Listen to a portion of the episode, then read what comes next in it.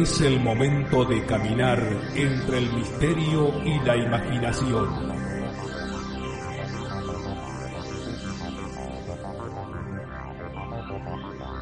Es el momento de caminar al filo de la realidad.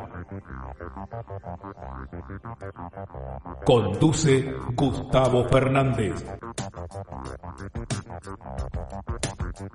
Junto a Quique Marzo y Emanuel Yudice.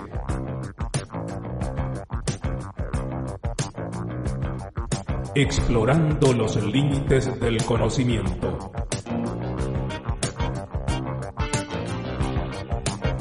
Locución José Ruiz Díaz.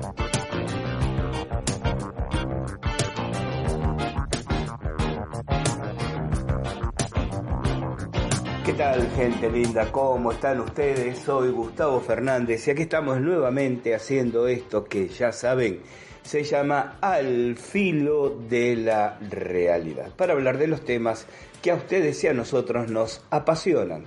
Fenómeno ovni, fenómenos parapsicológicos, criptozoología, conspiraciones, misterios, enigmas del ser humano y el universo que lo rodea siempre con el aporte técnico y documental de Alberto Quique Marzo y Emanuel Giudice. Hoy para avanzar, seguramente completar lo que comencé a desarrollar en un podcast anterior, estas crónicas de la cueva de los tallos.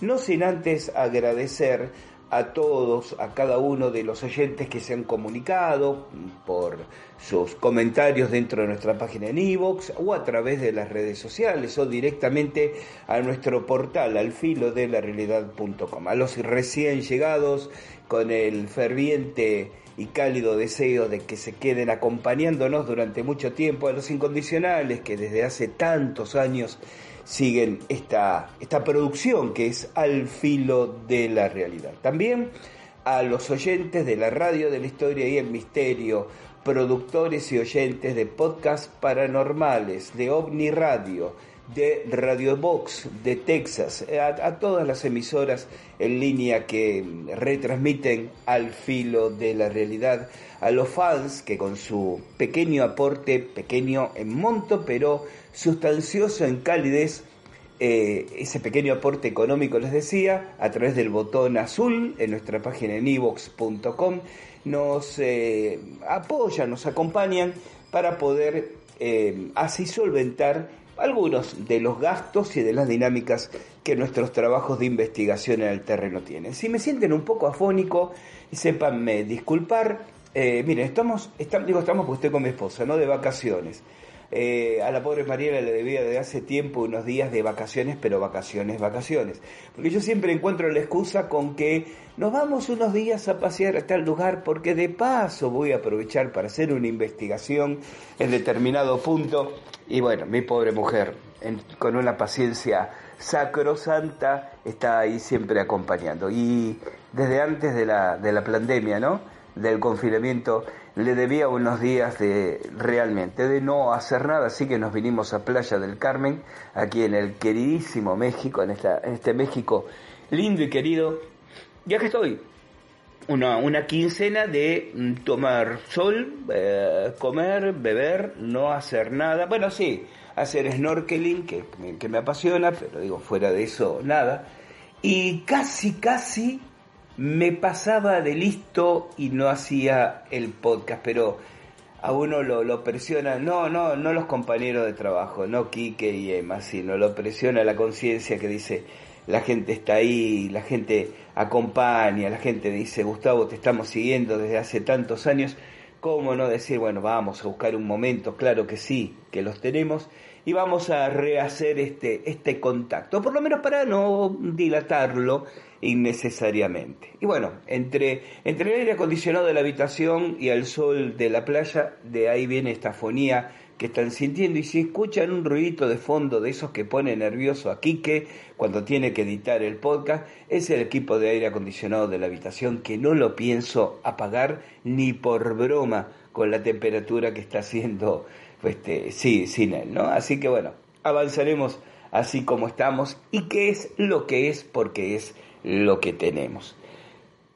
Pero, ah, progresando el esguince, por si alguien pregunta o alguien le interesa, ya, ya camino mejor. Eh, estuve haciendo snorkeling, les decía, y me, se me inflamó un poco por el movimiento con las aletas, ¿no? En el agua, la, la, la, tensión, digamos, la resistencia que encuentra, pero nada. Bien, bienvenidos sean estos, estos pequeños desaguisados.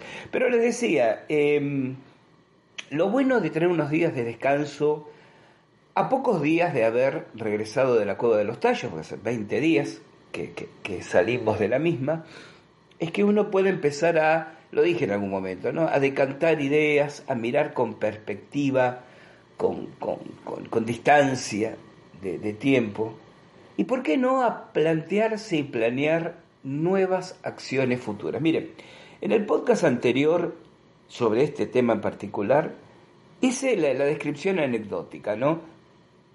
Lo que significa llegar al lugar, descender a la cueva, salir de la misma, retornar, la convivencia con la comunidad coangos, o sea, con los Yoar, em, describí a, a estos, uno empezaría a decir entrañables personajes de la selva, pero vamos quizás a lo que a muchos de ustedes les surge saber, bueno, ¿qué pasó? ¿Qué encontramos? Si es que encontramos algo, ¿realmente hay de qué hablar?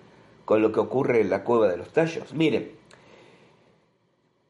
antes de ingresar a la misma, y aún con todas las expectativas y el entusiasmo, que un entusiasmo que estaba más cercano a lo personal que a lo, que a lo investigativo, esto ya lo he descrito, ¿no? A, a esto de poder clavar una pica en Flandes, es decir, otra cosa que soñada y deseada y leída y entusiasmado alrededor de la idea durante tantas décadas, por fin uno lo puede hacer pero tenía la sincera impresión que iba a desangelar a la cueva de los tallos.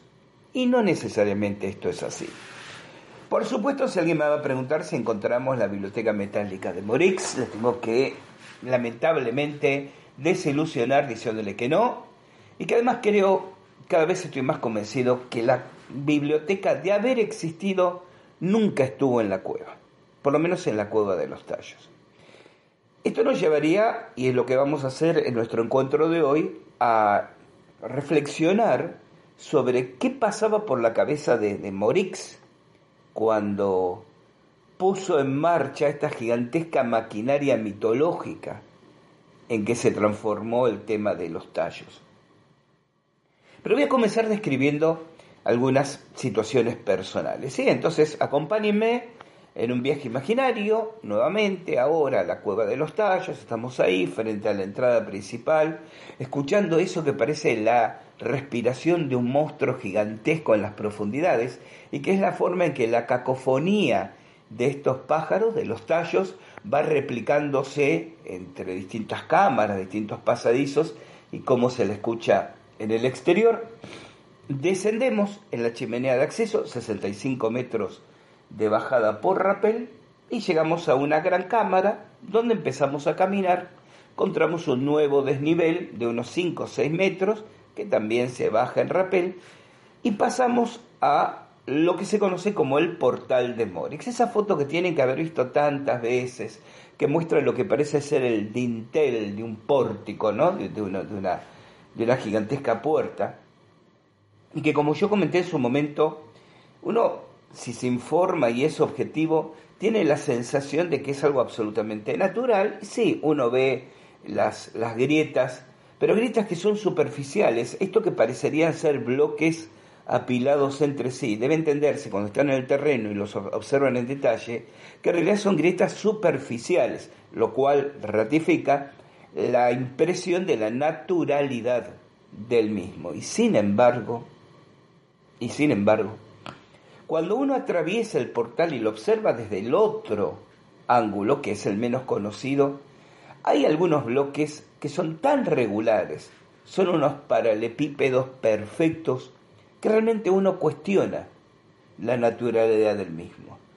Me siento inclinado a intuir, a sospechar, no a afirmar, de que ha habido una, eh, un recondicionamiento, una reconfiguración artificiosa de una arcada absolutamente natural. Esto se ve de alguna manera ratificado no por la abundancia de evidencias, sino por la falta de evidencias. ¿De qué estoy hablando? En el resto de la cueva, por lo menos de la conocida, 3 kilómetros 800 de galerías para recorrer, no se presentan este tipo de formaciones. Siendo la piedra igualmente caliza, uno debería presuponer que este tipo de dinteles, de portales, ¿no? De, hablo de portal no metafísico, sino de, de portal físico de construcción, natural pero con pretenciosidad imaginativa de artificioso, deberían volver a repetirse. Y no. Y esto para mí es significativo, dado que el fenómeno, si es natural, si es sobre la erosión del agua en la piedra caliza, y si toda la cueva es caliza, con la multiplicidad de galerías, de pasajes, desde niveles, deberían repetirse esos, esos pórticos. Y esto no ocurre en absoluto. Y aún hay más. A pocos metros del portal de Morix hay una pequeña galería secundaria cegada por un derrumbe que se la conoce como la Galería del Diablo. ¿Por qué se la llama la Galería del Diablo? Porque dice, corre como la, la versión, si se quiere, informal entre exploradores de la cueva, que en esa galería, en el pasado, se observaban eh, entidades, seres, o ocurrían fenómenos extraños. Hay un fenómeno episódico y errático que ocurre en la galería, a nosotros no nos ocurrió, pero sabemos de otros que sí les ha ocurrido, que es que en determinado momento y en determinados lugares que no son siempre los mismos, por eso hablo de lo errático en el sentido más amplio de la expresión, las baterías y las pilas se descargan instantáneamente y los elementos electrónicos digitales colapsan. Pero esto no es permanente, no ocurre siempre. Bien, en esa galería del diablo sería uno de los puntos más recurrentes antes de que se produjeran estos derrumbes. Insisto, recordemos que la zona tiene cierta actividad sísmica y sería el lugar más recurrente donde habrían ocurrido estos fenómenos. Por delante de, del derrumbe que ha cegado la galería del diablo, hay un gigantesco bloque que obstruye esa galería, pero no de manera completa. Por eso se pueden deslizar por atrás del bloque y llegar al área donde el derrumbe cegó la misma. Bien, este bloque gigantesco que incomoda, que obstruye, que dificulta, pero que no eh, es el, fin del, del trayecto en esa galería, es casi perfectamente cúbico. Y se encuentra, vuelvo al punto, a muy pocos metros de distancia de este portal de Morix que le describí anteriormente. Esta es una otra cosa que nos llamó la atención. Pero tal vez no, no íbamos a sentirnos absolutamente colmados en nuestras expectativas de misterios y de enigmas si esto es, fuera lo único que nos llamara la atención. Entonces avancemos, avancemos en las galerías de la Cueva de los Tallos y avancemos en el tiempo, en las horas, y vamos al día siguiente, a la, a primer mañana que amanecimos dentro de la cueva, porque queda claro que ustedes descienden y permanecen tres días o lo que decidan estar para salir finalmente. No están entrando y saliendo todos los días de la cueva, ¿no? el esfuerzo, la dificultad técnica y el tiempo que lleva a movilizar el equipo para descender y ascender, hacen eso absolutamente este, impracticable. Entonces, el primer día que amanecimos en la cueva, empezamos a recorrer eh, la misma, comenzando por la zona donde nos encontrábamos, la zona donde habíamos instalado el campamento, que se conoce como la catedral. Yo les había comentado en el podcast anterior que es una cámara que tendrá unos 200 metros de, largo, de profundidad, unos 50 de ancho y unos 40 metros de altura. En el inicio de esta cámara alargada desemboca una galería que es la que viene del portal, del portal de Morix, donde ustedes ingresan, y hay como una, ni siquiera llega a ser una galería, ¿no? Como, como una desviación que lleva a una segunda chimenea, claramente visible cuando uno se acerca desde la superficie, que es aquella que les decía que uno tiene que estar muy atento porque el suelo rápidamente se inclina cuando ustedes vienen desde la comunidad, ¿no?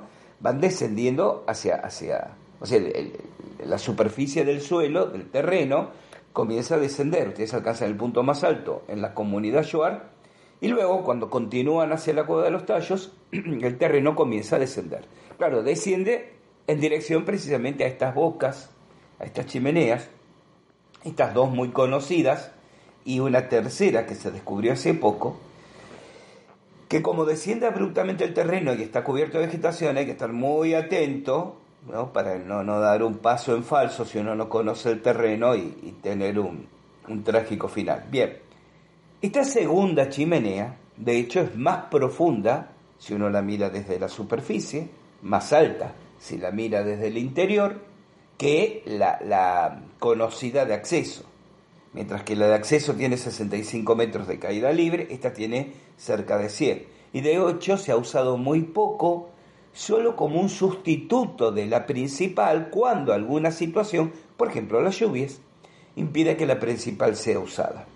Porque la principal está como en la desembocadura, no voy a decir de un río, pero uno ve la roca erosionada por el agua que llega a la, a la chimenea, como bajando de cierta altura, y se da cuenta que ahí se canaliza cuando llueve, y como les dije antes, la pregunta no es cuándo llueve, sino cuánto llueve, eh, ahí se canaliza una verdadera riada de agua que obviamente se transforma en una cascada en el interior de la chimenea.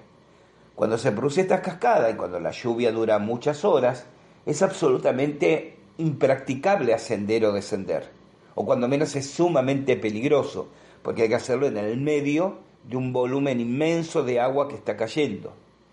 Entonces, en alguna situación extrema se ha practicado la evacuación por esa chimenea alternativa, la de los 100 metros. Pero, insisto, esto es episódico. ¿Cómo la conocemos esa chimenea? Como la chimenea del altar. ¿Y por qué se llama así?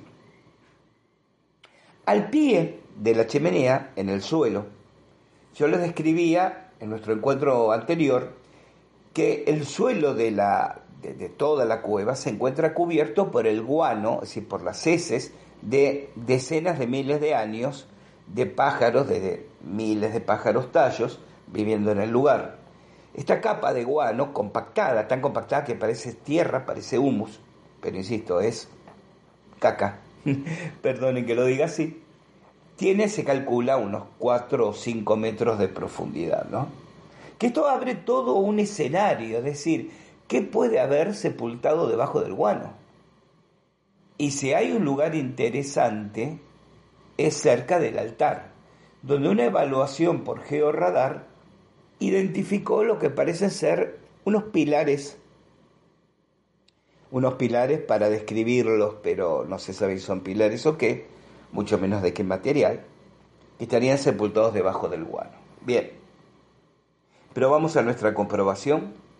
Suelo prácticamente horizontal en ese lugar, guano, como les decía, aquí y allá alguna roca pequeña que sobresale del guano, pero en, este punto, bajo la chimenea del altar, un conglomerado de rocas que uno tiene la, la, mirada cuando las observa de suponerlo como un Tetris desarmado, ¿no?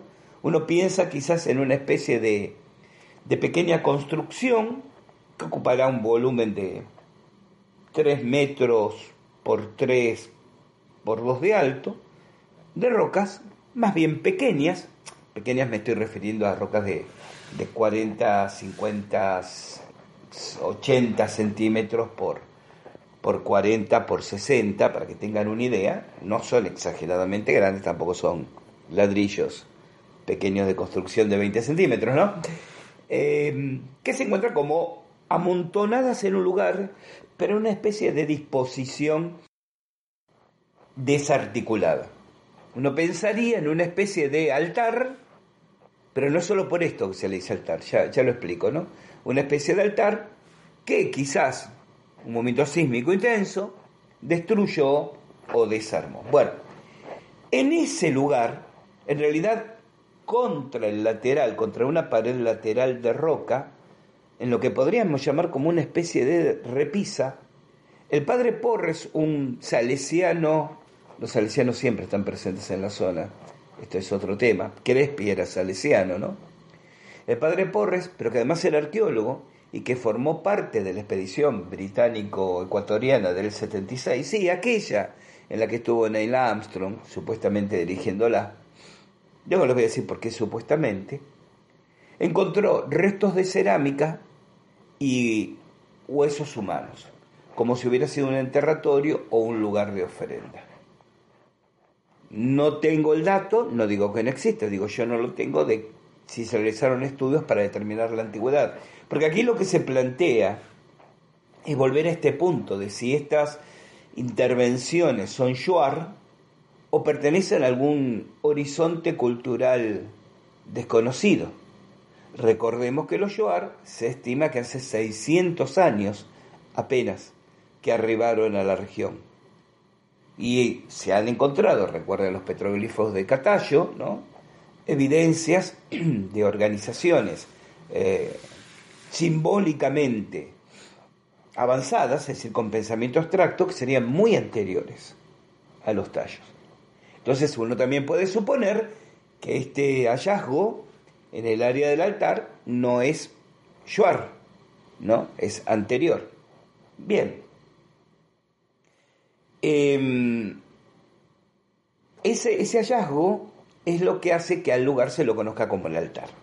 Perfecto. Llegamos al lugar, tomamos algunas fotografías, es un espectáculo monstruosamente fascinante no se me ocurre otra manera de, definirlo. Y recuerdan que yo les decía que quería hacer una evaluación radiestésica del suelo de, de, los tallos de la caverna. Bueno, esto es, claro, uno es la imagen de lo que quiere hacer, que tiene en teoría, en el escritorio, como digo yo, cuando estás en el terreno, hay que tener la, la hidalguía a reconocer que a veces nuestras especulaciones son, son ingenuas no se puede hacer, no, se, no pudimos por lo menos nosotros hacerlo, hubiéramos necesitado más gente manejando las varillas radiestésicas, más tiempo para elaborar ese, ese mapeo. Yo lo ponía de esta manera, yo decía, estás tan ocupado en la supervivencia, es decir, más allá de mi pie guinzado y todo lo que significó moverme y no, no, no quedarme quieto ni dejar de recorrer toda la cueva especial al esguince y al dolor, ¿no? Pero estás tan ocupado en, que, sobrevivir, en, cómo te, te, trepas, cómo te bajas, cómo te descuelgas, empapado en sudor, en agua, en, guano, cuidándote de las tarántulas y de los escorpiones, que por ahí decir, bueno, voy a dedicar un par de horas a revisar radiestésicamente requiere otra logística, ¿no? Pero sí hicimos una evaluación en distintos puntos, me colaboró muchísimo en ese sentido el equipo, particularmente el amigo Jorge Herrera, que tomó el péndulo y se dedicó a explorar y me dice, Gustavo, acá hay puntos energéticamente muy intensos, pero le quiero contar este en particular antes de la pausa, porque es muy significativo lo que pasó. Yo evalúo con las varillas radiestésicas, con los dual rods, el área del altar y me tira que hay que es un punto energéticamente muy intenso.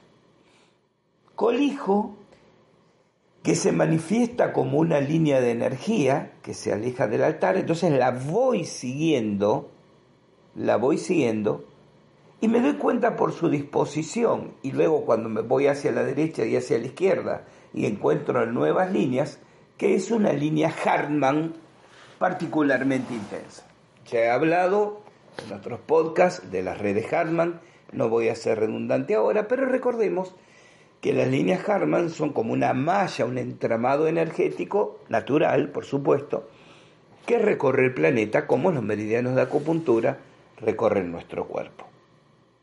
Evidentemente, en el altar, o lo que puede haber sido el mero centro del altar en algún momento, había un cruce de líneas Harman. Sigo una, esta línea Harman que, que detecto, alejándome, a ver cómo les explico, no hacia, en dirección hacia lo más profundo de la cueva, que es como decir, en dirección al campamento donde nos encontrábamos, sino hacia donde finalizaba esa especie de pequeña galería secundaria en cuyo tope allá arriba estaba la chimenea.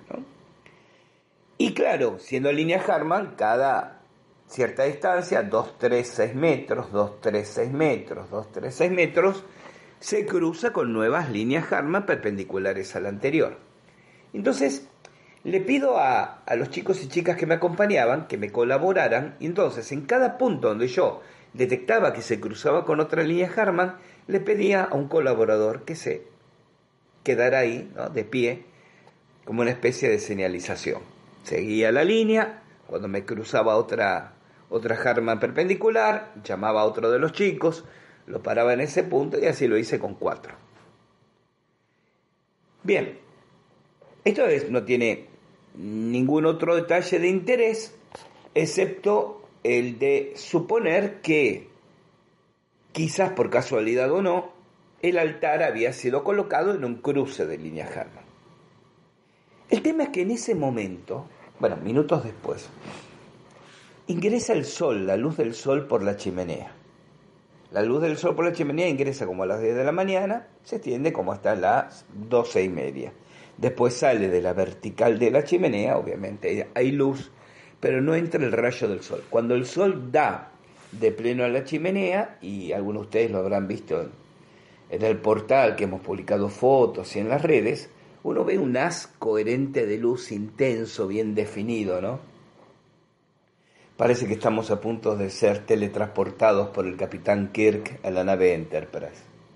El tema es que cuando la luz entra, la luz del sol entra por la chimenea e impacta por primera vez en el suelo de la caverna, lo hace exactamente sobre el altar, cosa que no es de extrañar porque no supone una etnia que observa el fenómeno de que cuando entra la luz por la chimenea impacta en un lugar específico y ahí montan su altar. Pero lo interesante es que en el par de horas siguiente, a medida que la luz del sol se iba desplazando visiblemente sobre el suelo, imaginen ustedes, piensen en esto, ¿no? Que sobre sus cabezas el sol se mueve de izquierda a derecha, entonces proyecta unas de luz hacia el suelo, donde están sentados ustedes, y esa marca en el suelo se mueve al revés, de derecha a izquierda, ¿sí? Como si fuera un reflector, el sol desplazándose en el cielo.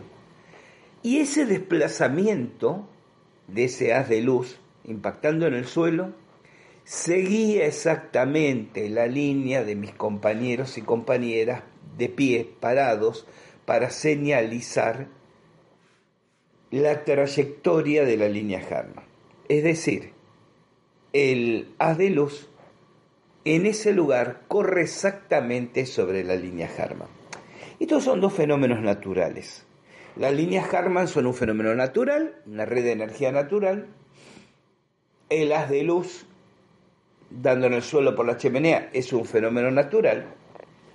Me decían algunos de los, de los chicos en el grupo, Gustavo, pero puede ser que dos fenómenos naturales coincidan tan exactamente. Y yo les respondía, sí, creo que rompería el cálculo de probabilidades suponer tres fenómenos naturales que coincidan, pero dos fenómenos naturales pueden coincidir. La pregunta es, ¿cómo supieron esos desconocidos visitantes del lugar de tiempos pretéritos que ahí iban a coincidir dos fenómenos naturales para de alguna manera sacralizar el lugar colocando un altar? Porque el haz de luz es visible como trayectoria, sí, sí, perfecto. Pero la línea Harman no lo es.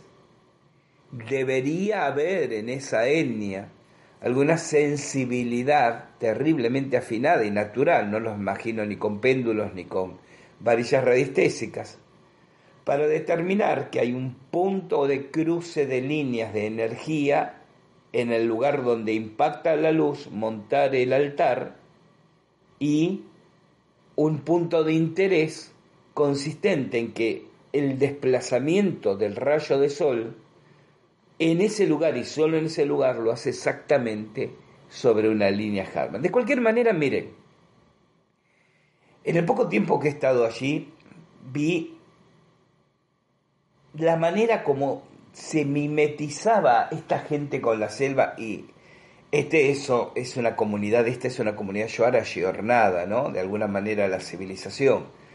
Uno tendría que pensar en la de, si es que eran Shuar, ¿no? Otra vez, la de siglos atrás. Pero les vi un fundirse con la selva. ¿Entienden lo que les quiero decir? Que realmente es maravilloso y que habla de capacidades sensibles muy particulares. Los veía mientras nosotros a duras penas subíamos y bajábamos. ¿Recuerdan que les contaba ese camino ascendente, lodoso, pegajoso, bajo una temperatura monstruosa? Veía a esta gente yendo y viniendo, cargando nuestros equipos como si nada, y ascendían y volvían a descender a buscar un segundo equipo mientras nosotros íbamos por la mitad del camino ascendente, ¿no? Recuerdo, por ejemplo, cuando nos íbamos, habíamos embarcado ya en la canoa y cruzamos el río para, para acercar a, a dos Yoar que necesitaban ir a la margen opuesta y regresamos para cargar equipos cuando, eh, en el punto de embarque. Y cuando estamos regresando, veo un jovencito de pie junto al agua mirándola fijamente. ¿no? De la canoa se acerca, yo voy mirándolo al joven con su vista clavada en el agua y de pronto da un salto, cae al agua y sale del agua con un enorme pez en las manos.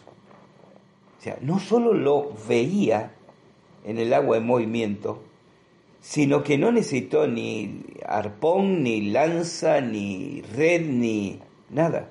Con las manos se arrojó al agua y salió del agua con ese enorme pez, la comida de toda una familia, sin duda entre sus manos. Se arrojó así como estaba, con las botas de caucho, casi hasta la rodilla, salió, levantó una pierna, la vació de, agua, la bota, levantó la otra, hizo lo mismo, y puso al, al pez entre sus bártulos y se preparó para continuar. Entonces no me parece en absoluto extraño suponer que esta gente puede tener esa afinidad particular para determinar la presencia de estas líneas de energía asociadas con el comportamiento este, lumínico del Sol en ese lugar. Vamos a ir a la pausa, ¿les parece bien? Cuando regresemos continuamos haciendo crónicas de la cueva de los tallos.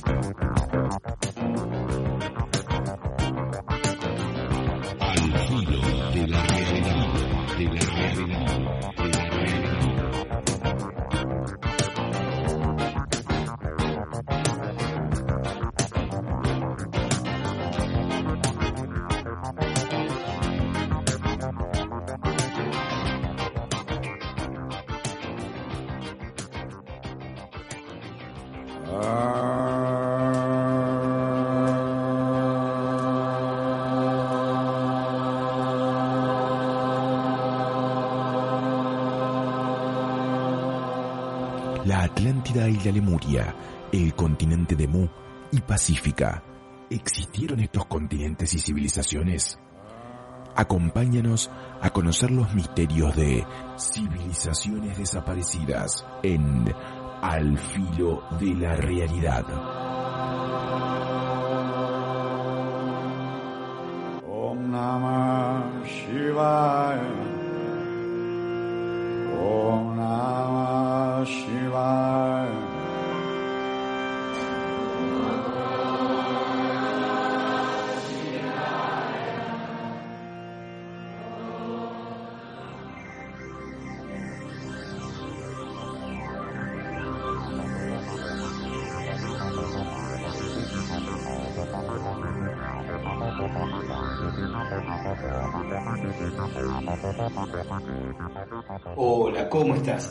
Hace poco tiempo que estás escuchando Al filo de la realidad. Si es así, te comento que somos un grupo muy pequeño de personas que hacemos esta y otras actividades vinculadas con la difusión de los temas que a vos y a nosotros nos interesan, ovnis, civilizaciones desaparecidas, criptozoología, conspiraciones, fenómenos parapsicológicos. Hacemos esta difusión como una manera de poner en el escenario de los interesados el resultado de las investigaciones que realizamos. Pero no te estoy comentando nada nuevo, nada que no hayas escuchado ya en al filo de la realidad. Lo que sí te comento es que estas actividades las realizamos absolutamente financiadas con nuestros propios bolsillos. Y si sos uno de los incondicionales, de aquellos que nos vienen escuchando desde hace años, no hay nada nuevo que tenga para decirte porque ya nos conoces. Entonces, a unos y a otros, estoy aquí para pedirles que nos den una mano, para que nos acerquen su colaboración libre, voluntaria. Vas a encontrar por ahí un botón, una tecla de color azul que dice apoyar. Eso nos permitirá contar con una muy, muy pequeña contribución de tu parte, poco más de un euro mensual que sumado en el conjunto de quienes quieran acompañarnos nos va a permitir acelerar investigaciones, pagar determinados análisis técnicos, poder cubrir gastos de viajes que igual seguirán saliendo de nuestros bolsillos, pero desde ese momento de una manera un poco más aliviada. Si a vos te interesa, si a vos te importa el esfuerzo que hacemos, si de alguna manera te suma algo lo que te devolvemos a través de este espacio, apoyarnos. Y vas a tener acceso a un podcast extra mensual como una manera de corresponder, de expresar nuestra gratitud. Gracias por estar ahí.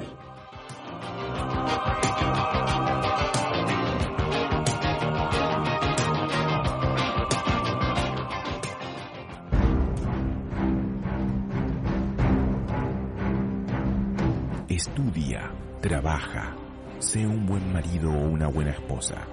Lleva a tus hijos a la escuela, sé un buen padre. Y por sobre todas las cosas, no cuestiones nada. Conspiraciones. La verdad está entre nosotros, pero estratégicamente oculta. Conspiraciones. ¿Quiénes son los titiriteros que manejan los hilos de nuestro entramado social? Conspiraciones en Al filo de la realidad.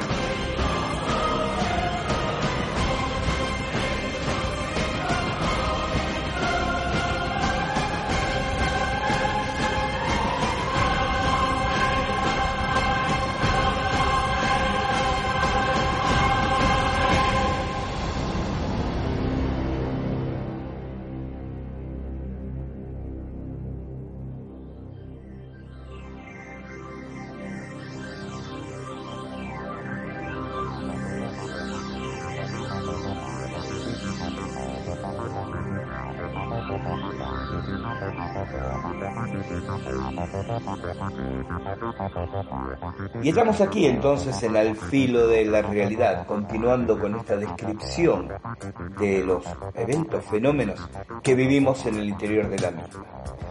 Bien, otro detalle de interés. Recorremos el interior de las cuevas, llegamos a una zona que se conoce como el anfiteatro, característica por su aspecto casi semicircular de graderías y naturales, queda claro esto, ¿no? Entonces decidimos hacer una prolongada meditación, 20 minutos. Apagamos nuestras linternas, quedamos sumidos en la oscuridad más absoluta y observamos, y esto lo observamos todos, a los pocos minutos, pequeños puntos de luz desplazándose erráticamente en el aire frente a nosotros.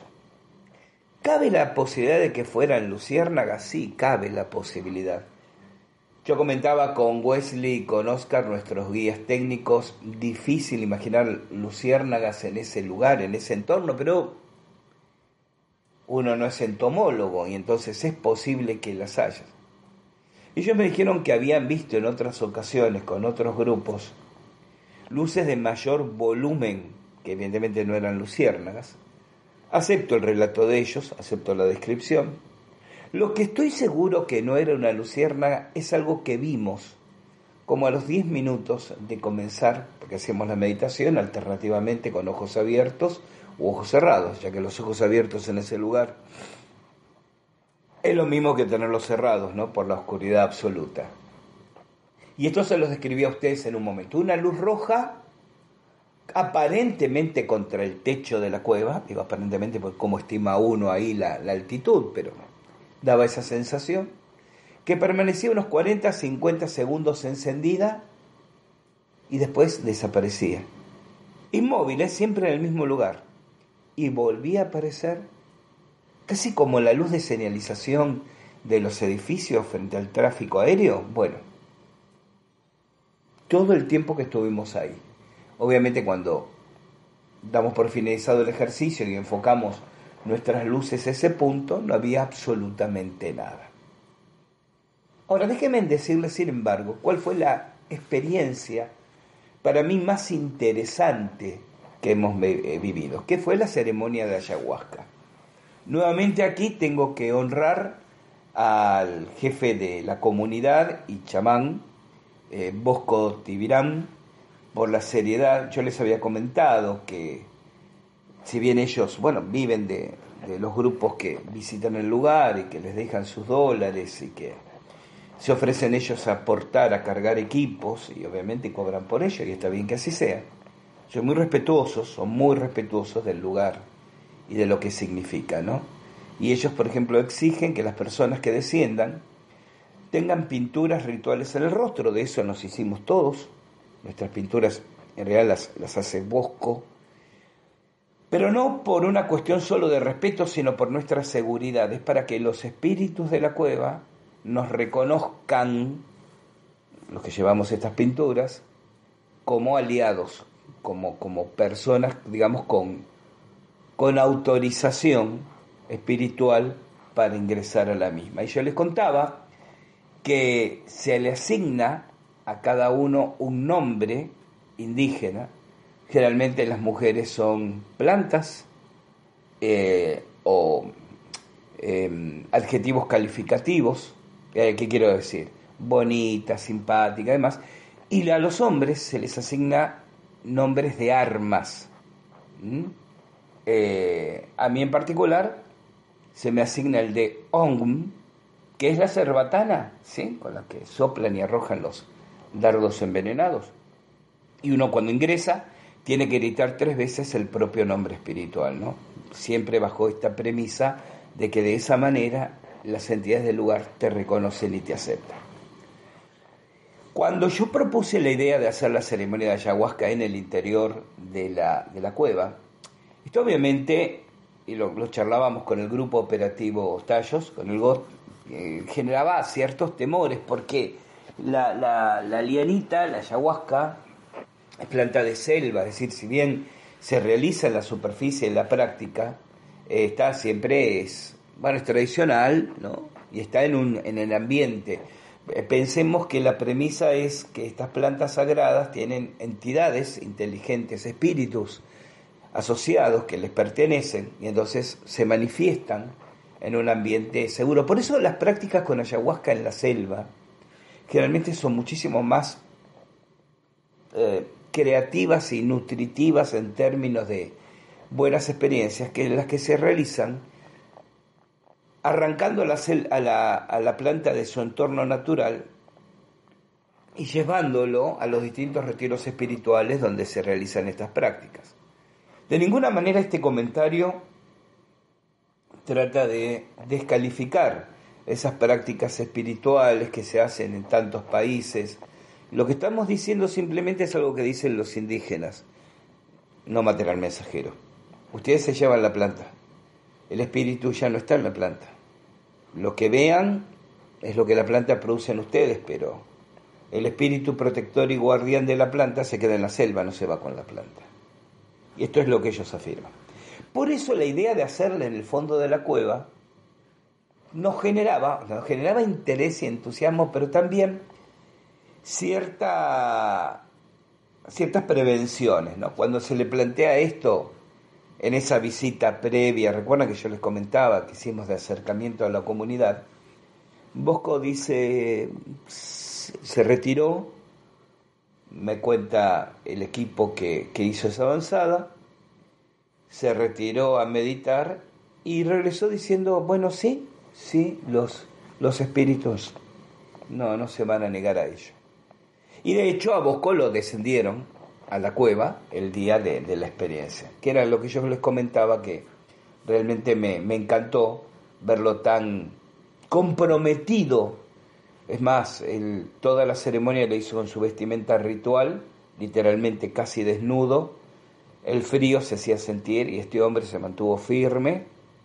Era evidente que, estuvo, estaba con un frío, estaba aterido, pero ahí firme en su vestimenta ritual y despierto y consciente y apoyando y cuidando a cada uno de los que participamos.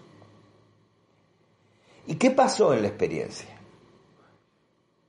Es algo que yo no he encontrado descripción que haya ocurrido con anterioridad en, otros, eh, en otras ceremonias de ayahuasca. Y nuevamente, respetando y agradeciendo el que cualquier persona que haya hecho experiencia de ayahuasca comparta su, su, vivencia. No he encontrado esta en particular. El tener visiones y sueños compartidos. Y no solo yo con algunos de los integrantes, todos los integrantes con todos los integrantes. Tres anécdotas.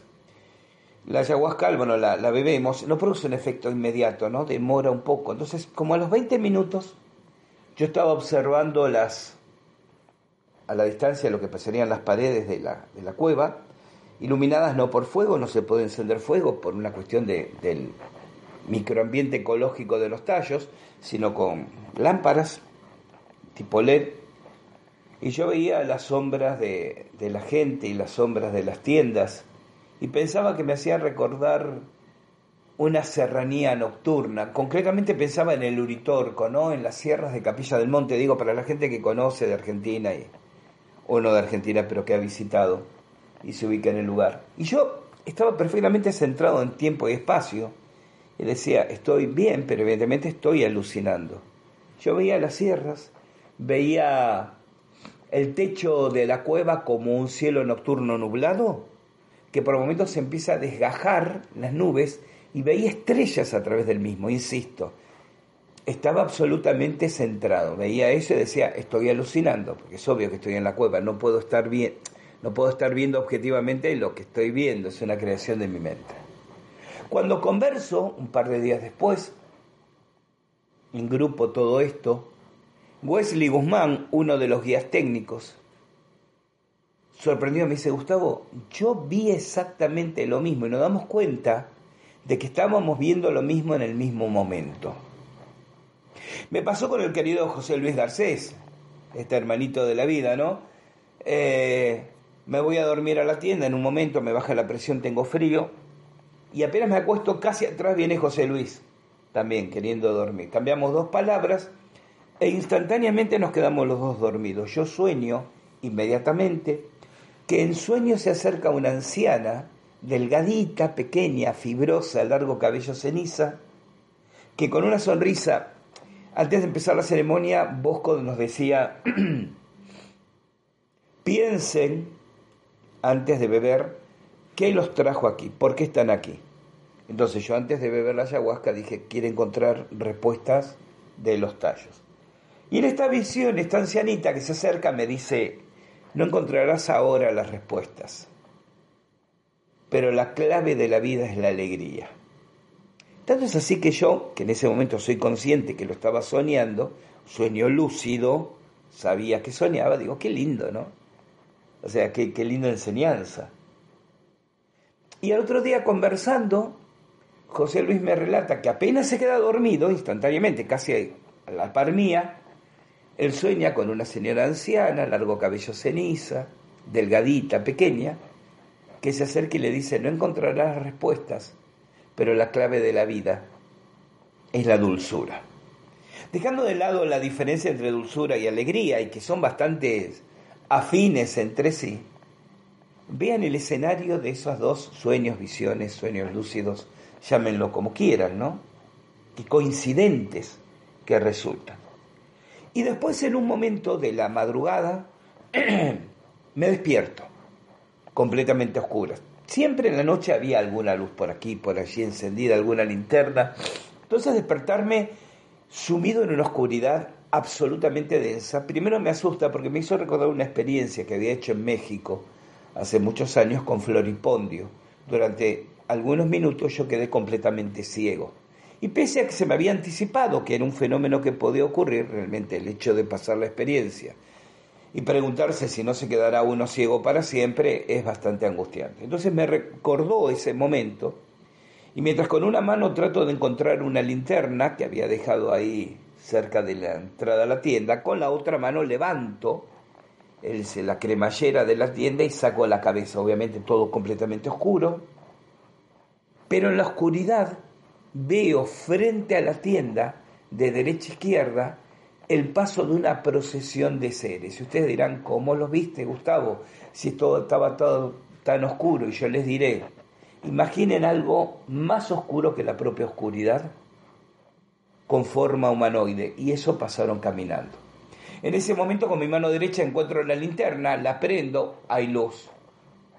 Bien, no estoy ciego. Pero claro, cuando ilumino en el exterior, ya no vi nada.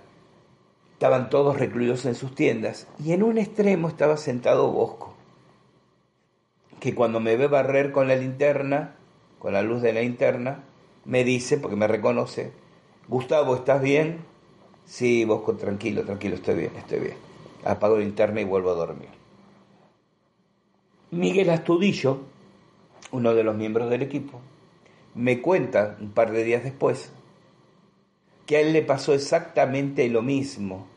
Se despierta a completa oscuridad, busca la linterna, abre la cremallera, mientras tanto saca la cabeza y ve pasar una procesión de entidades más oscuras que la propia oscuridad hasta que logra encender la linterna.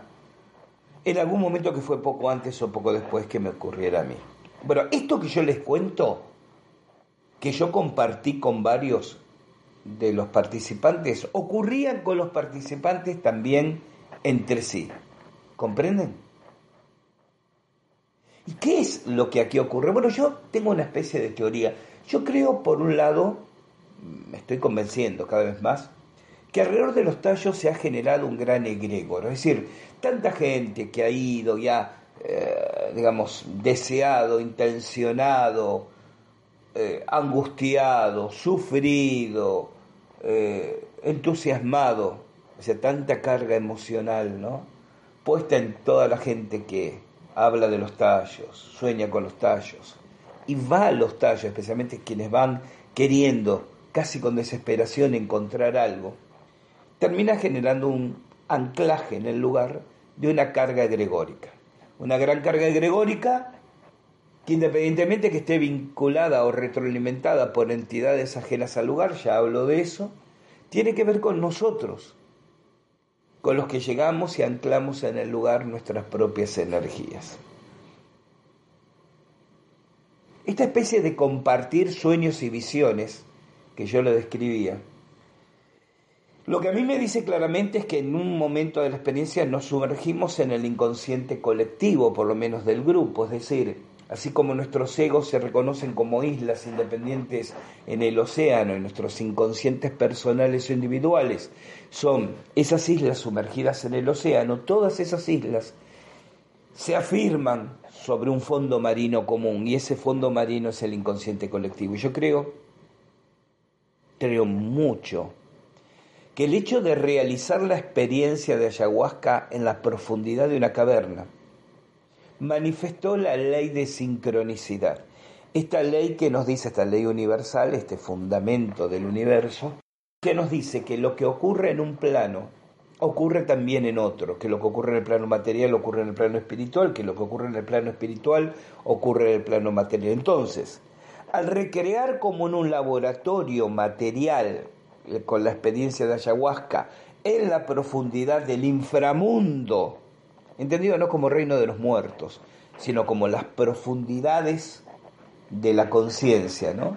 Ahí en el fondo de la cueva, esta experiencia en ese escenario fuertemente e impactantemente simbólico, produjo por sincronicidad un efecto concomitante en el plano espiritual y nuestras psiques o algunas de nuestras psiques profundas se fusionaron en solo una.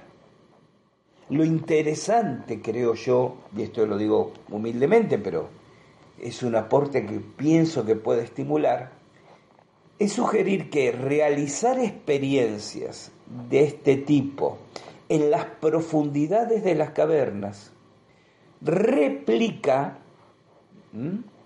en el plano material efectos producidos en el plano espiritual. O para decirlo de otra manera, al elegir el lugar y la experiencia, logramos poner bajo el control, voluntad, decisión, usen el término que deseen, los efectos que queremos vivenciar en el plano sutil, en el plano espiritual o en el plano, si lo quieren ver así, inconsciente colectivo profundo.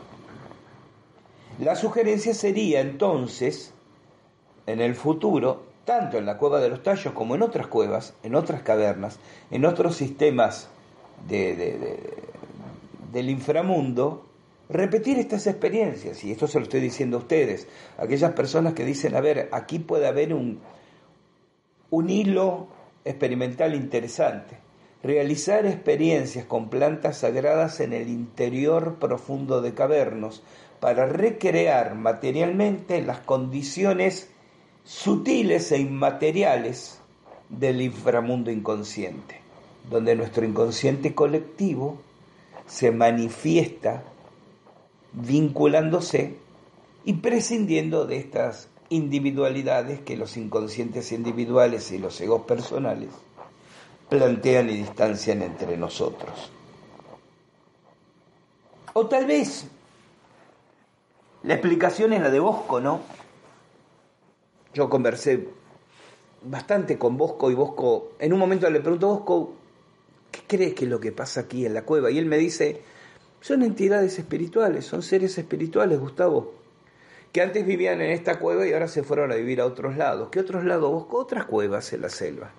Pero cada tanto regresan, de la misma manera que yo puedo con mi familia dejar mi, mi casa e irme a vivir a otra parte de la selva, pero cada tanto regreso a ver quién está ocupando mi casa, mi casa vieja, o hacer algún negocio, o vigilar que no destruyan lo que he dejado entonces estos seres espirituales regresan para ver quiénes estamos haciendo qué cosa. Qué explicación sencilla y que no nos hace perder en, en estas, estos recovecos complicados del intelecto, ¿no? Tanto los propios lo reconozco como de la gente que dice no, porque en este lugar se abren portales dimensionales y se manifiestan entidades, porque ahí hay un sesgo de aceptación. ¿Y qué? Si son simplemente la vivienda de seres espirituales. Ellos no se preocupan. Para ellos es Arután. Arután es el dios, Arután son los seres espirituales, Arután es la magia. Eso es Arután, el plano espiritual, tan natural como el plano material. Entonces, ¿para qué suponer portales a otros planetas, a un mundo intraterreno, este, extraterrestres? si tal vez simplemente es el espacio donde se manifiesta Arutam, la magia. Pero ¿qué pasa con Morix? ¿Qué pasa con la biblioteca? En toda esta dinámica uno lee distintos autores, se conecta con otros. Ya he comentado mi, mi amistad personal con Alex Chionetti. Alex está convencido, por ejemplo, de que la biblioteca existe y está en algún lugar, pero no ahí. Ni siquiera donde Stanley Hall, esta especie de nombre prominente del Parnaso de los Tallos, ¿no? este escocés, a quien algunos se indican como un agente eh, de la masonería o, de, o del capitalismo británico tratando de apoderarse de los secretos del lugar. Tema que es muy discutible porque yo les comentaba a ustedes en alguna ocasión, por ejemplo, cuando se hacen afirmaciones del tipo, no, porque cuando estuvieron los británicos se llevaron docenas de cajas cerradas sin saber qué había dentro. A mí me lo explicaba la gente que de alguna manera estuvo vinculado a las Fuerzas Armadas ecuatorianas que participaron de esa expedición. Los equipos que se descendieron, recuerden que estuvieron un mes trabajando en el lugar, los equipos que se descendieron a la cueva fueron descendidos en sucesivas etapas, ¿no? O sea, un día bajaban algo, otro día bajaban otra cosa, otro día otra cosa. Y se necesitaba poco personal Shuar, poco personal indígena para colaborar en todo eso. Pero cuando se van, tienen que sacar todo junto. Es donde llaman a un montón de Shuar para que colaboren. Y claro, los Shuar ven salir cajas y cajas de un material que no habían visto ingresar progresivamente y donde aparece, aparentemente nace la leyenda de que se habrían removido este, enormes cantidades de secretos que estaban ocultos en el lugar. Yo les hablaba de Armstrong, le decía, Armstrong estuvo de visita un día. Armstrong fue en ese momento lo que Will Smith es para la futura expedición que Nat Geo tiene programada para los próximos meses, que iba a ser casi inmediatamente después de la nuestra pero a Will se le ocurrió meterle un sopapo a un colega en los en la entrega de los Oscars y, ahí se pudrió el contrato, ¿no? Este parece que lo va a hacer dentro de unos meses porque los productores locales en Ecuador siguen trabajando en la zona. De hecho, cuando nosotros nos retirábamos, nos encontramos con uno, voy a reservar el nombre y la empresa para la que trabaja, que estaba haciendo una gestión de mm, apoyo o de soporte con la comunidad Yoar con vista a esa futura incursión de Nat Geo. Lo que sí les voy a contar es que cuando vaya a Will Smith va a ir horas. Es más, algunas imágenes van a ser grabadas con un doble, que además es ecuatoriano, por otra parte, ya está seleccionado eh, se va a hacer llegar a la comunidad por helicópteros un container que es eh, camarín, habitación, lugar de descanso. Va a llegar por helicóptero directamente desde Macas, eh, Will Smith, a su camarín, de ahí lo van a bajar en la cueva, hace tomas, sale. Pero de todas maneras el equipo se va a quedar 15 días más trabajando en el lugar. Y aquí uno se pregunta, mm, todo para hacer las producciones, las localizaciones, las tomas ambientales, o Will Smith es a esta expedición de Nat Geo lo que Neil Armstrong fue a la expedición ecuatoriano-británica. Es decir, una cara conocida para los medios, para la frivolidad de los medios, para que estén todos pendientes del, del artista, en el caso de Will Smith, del, del prohombre explorador, en el caso de Neil Armstrong, y en realidad hay otros que están haciendo o van a hacer otras cosas y van a investigar otras cosas.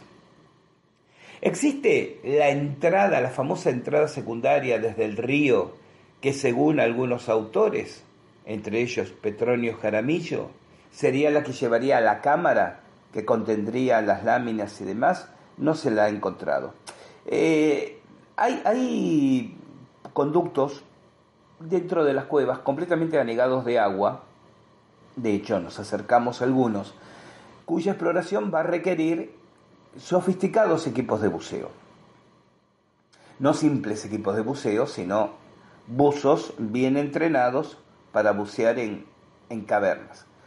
Esa cantidad de agua no se explica solamente por lluvias o por alguna vertiente natural y hace suponer que el río, el río Coangos, se filtra y asciende por algunos sifones hasta llegar a la, a la red de galerías. Pero el problema es que si hay una galería con objetos tuvieron que haber llegado con equipo de buceo, sea Morix, Jaramillo o el que fuere, ¿sí?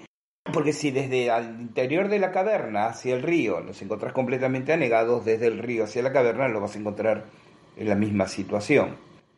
Se dice que debería haber alguna entrada que llegue al río, pero ni los Yoar ni los exploradores en el terreno lo han encontrado hasta ahora. Y no es fácil, no es fácil hacerlo en una selva terriblemente espesa, en un río muy rápido, muy peligroso, con, muchísimos eh, rápidos y, saltos eh, y rocas.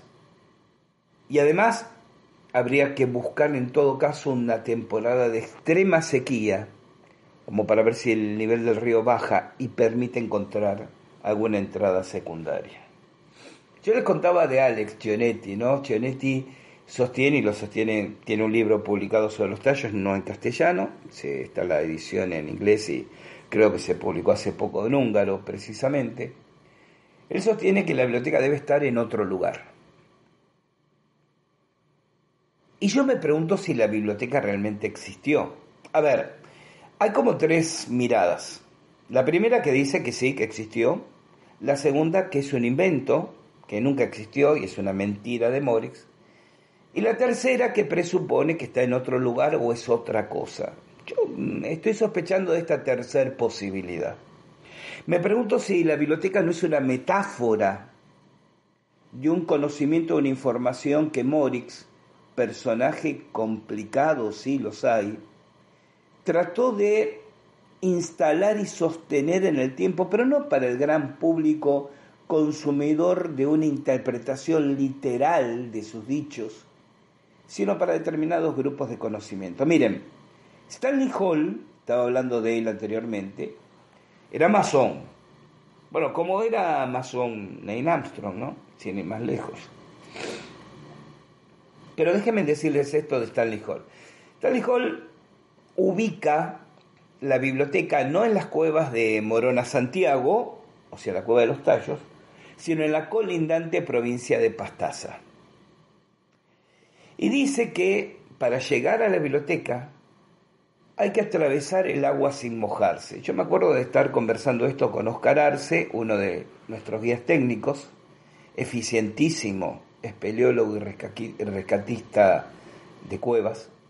Y él dice, no, esto debe significar seguramente alguna galería que pasa por debajo de un río, porque es la única forma de pasar el agua sin mojarse.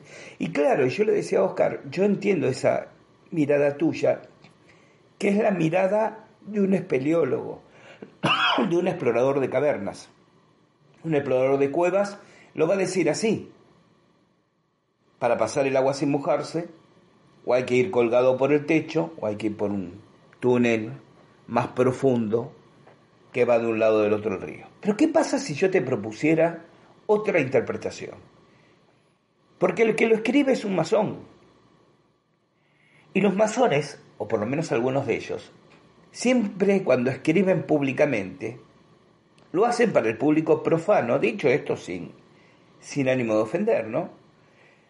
Pero también escriben para un público iniciado, porque saben que también lo van a leer iniciados. Y en el lenguaje masónico, atravesar el agua sin mojarse tiene una connotación espiritual, que significa atravesar todo un escenario de descalificaciones y de denigraciones y de insultos y de falta de respeto y no permitir que nada de eso de ninguna manera te afecte. Ustedes me dirán, bueno, Gustavo, pero ¿qué tiene que ver eso con la biblioteca de los tallos? ¿Qué pasa si la biblioteca fuera metáfora de un conocimiento trascendente y metafísico? ¿Qué ocurriría si Morix crea el mito de la biblioteca de oro y de plata para referirse en lenguaje alquímico a determinadas experiencias y conocimientos que pueden vivirse en esa región, o que quizás legaron de una manera más abstracta civilizaciones desconocidas y antiquísimas que habitaron en la región. Recuerden nuestros trabajos sobre los petroglifos de Catayo, sobre el gigante de Loja, de Gonzánama, sobre los menires de Quillusara. Y ustedes me dirán, Gustavo, ¿no es más fácil suponer que Morix simplemente inventó, mintió? Sí, es más sencillo. Es más sencillo si es que me pueden decir por qué lo hizo. Porque cuando alguien inventa y sostiene una mentira tanto tiempo, debe tener una razón para hacerlo. ¿Y cuál es la razón de Morix? No es el dinero.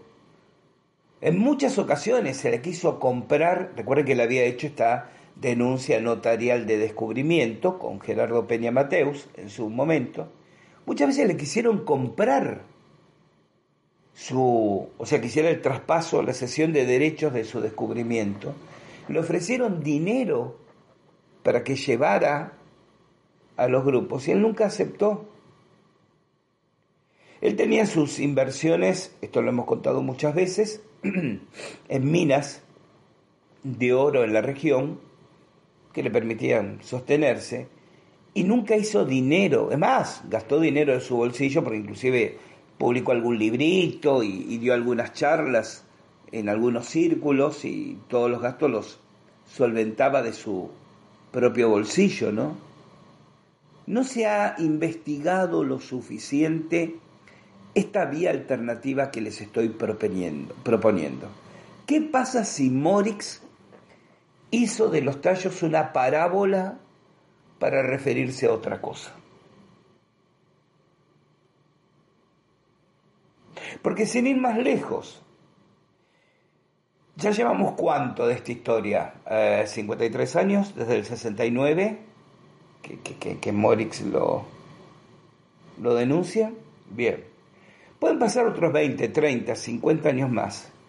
Y si no se encuentra la biblioteca, va a haber miles de personas corriendo a la zanahoria que cuelga de ellos mismos. ¿Entienden la metáfora? Va a haber miles de personas diciendo, bueno, pero aún no se la encontró, debe estar mejor escondida, mejor oculta, más disimulada. Y se van a escribir nuevos libros y se van a seguir haciendo expediciones, las nuestras, las próximas, que nosotros pensamos eh, hacer.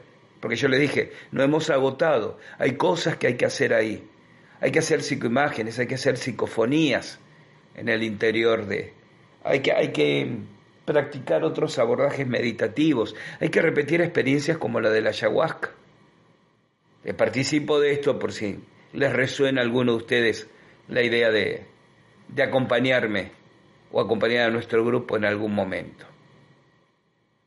Entonces, también tenemos que entender que los tallos se transforma, y digo en un mito en el, en el sentido antropológico de la expresión, ¿no? en una construcción de una comprensión de la realidad.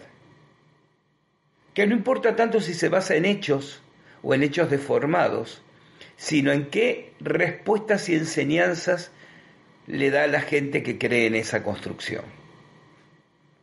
Y evidentemente los tallos funcionan en ese sentido. Evidentemente esto, si nos habría dicho Morix, no, lo que ocurre es que en el lugar o en la región hay fenómenos espirituales que hay que experimentar, que hay que vivir, yo no sé si nos dispararía esta búsqueda insaciable de más de 50 años y de miles de personas, como lo hizo la idea de la biblioteca de oro, de plata, de cobre. Por eso dije, además, términos absolutamente alquímicos, simbología absolutamente alquímica. Esta historia de los esqueletos de gigantes. Cuando hablaba del gigante de Gonzánama, yo les decía, yo pensé, y hago, eh, digamos, aceptación de mi, de mi equivocación, que la historia del gigante era una transliteración bíblica, que, y sin embargo, ahí está en la provincia de Loja, ¿no? Todas las evidencias que apuntan a señalar que en la región hubo gigantes. Entonces me pregunto, me pregunto, si hasta ese oscuro pasado de Morix, ya hemos hablado de ello, que se lo supone vinculado a ciertas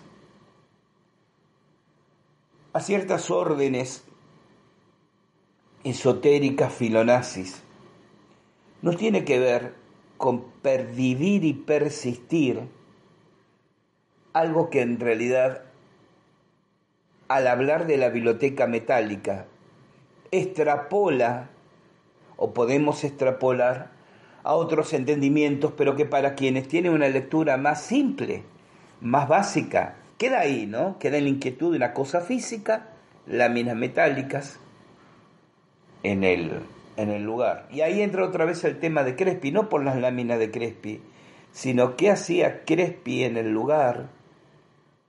Recuerden esto de que se sabía que Crespi tenía verdaderos tesoros tesoros europeos de la Segunda Guerra Mundial, porque había amigos que le decían, confío en ti, entonces por favor me lo cuidas, y nos quieren hacer creer que Crespi tenía pinturas que habían desaparecido de Europa, este, de autores eh, de firmas muy conocidas y ultra comercializables en el mercado, y él simplemente las guardaba porque algún amigo les pidió, pero no tenía la menor idea de su procedencia y su origen. Trataba de crear Morix. Miren, voy a. Esto lo planteo como una hipótesis, ¿de acuerdo? Que quede claro, porque alguien va a decir, oh, pero ya, eso es una tontería, no tenés evidencia, es una especulación. Hola, repito, es una especulación. ¿Bien? Trataba de crear Morix en Ecuador un escenario cómodo y afín para ex jerarcas nazis o para ciertos jerarcas nazis no. Para ciertos círculos esotéricos vinculados a ex jerarcas nazis que encontraran en ese país un ambiente con recursos materiales y espirituales que pudiera servir para fortalecerse ante el hecho, ya evidente en los 60, que la perspectiva de un cuarto Reich en Argentina había caducado después de la expulsión de Perón del poder y de la desarticulación de los grupos neonazis en Argentina. Y entonces se comenzaba a construir fábulas, una, una historia legendaria, así como las historias legendarias de Hiperbórea en Alemania, sirvieran como fundamento basal para la construcción de una identidad permeable a esas ideologías. Pero esto fue una especulación, ¿eh? No vayan a, a querer crucificarme por exponerla. Digo, hay que explorar, me parece, esa vía de conocimiento. Salvo que ustedes prefieran decir, no, este tipo estaba loco, inventó toda esa estupidez, gastó un enorme dineral detrás de una creación alucinatoria de su propia fantasía. Pero quien diga eso no puede responder dos cosas. Y ya me voy despidiendo y los dejo en paz. La primera, no puede explicar tanta gente, tantos recursos y tantos esfuerzos invertidos durante medio siglo para tratar de descubrir qué hay de verdad en la cueva de los tallos. No piensen en mí, piensen en los Stanley Hall, piensen en los Julio Goyen Aguado, piensen en los Alex Gionetti, Piensen en todos los investigadores que han hecho enormes esfuerzos económicos y han puesto en riesgo sus vidas y sus patrimonios para descubrir, porque al profundizar el tema descubren que hay algo inacible, indefinible, pero hay algo. Quien diga esto es una tontería, una pavada, una fábula, un invento, no ha profundizado el estudio del, del enigma de los tallos salvo que admitamos que se trata de un egregoro que se retroalimenta a sí mismo, que es lo que comencé exponiendo en nuestro encuentro de hoy. Esto es lo primero. Y esto primero implica también esta idea de sigue fascinando y sigue atrayendo personas, esfuerzos, dineros, inversiones para tratar de llegar. Y segundo lugar, si es un invento si es una gigantesca mentira creada por un tipo alucinado y no explica los otros fenómenos que ocurren en el lugar. Si me permiten decirlo así, los fenómenos o eventos de tipo parapsicológico, metafísico, espiritual, que ocurren asociados en el lugar. Y la concentración, que fue lo que el grupo GOT tuvo como objetivo demostrativo desde el principio. ¿Es una anomalía histórica, enigmática la Cueva de los Tallos? ¿O hay en toda esa región de Ecuador otras evidencias que indican presencias culturales desconocidas posiblemente relacionadas con los tallos. Y los petroglifos de Catayo y el gigante de Gonzánama y los meniles de Quillusara creo que demuestran que no es una anomalía aislada. Entonces, si Morix y Cierro inventa todo esto, inventa todo esto, su invención no explica este conglomerado de extrañezas históricas y de eventos parapsicológicos o espirituales que ocurren en el lugar.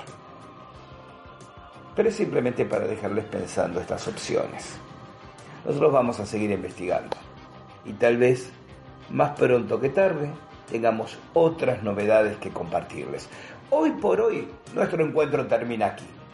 Me despido, me voy con mi afonía a tomar un poco de sol aquí junto al mar antes de embarcarme en nuevas actividades.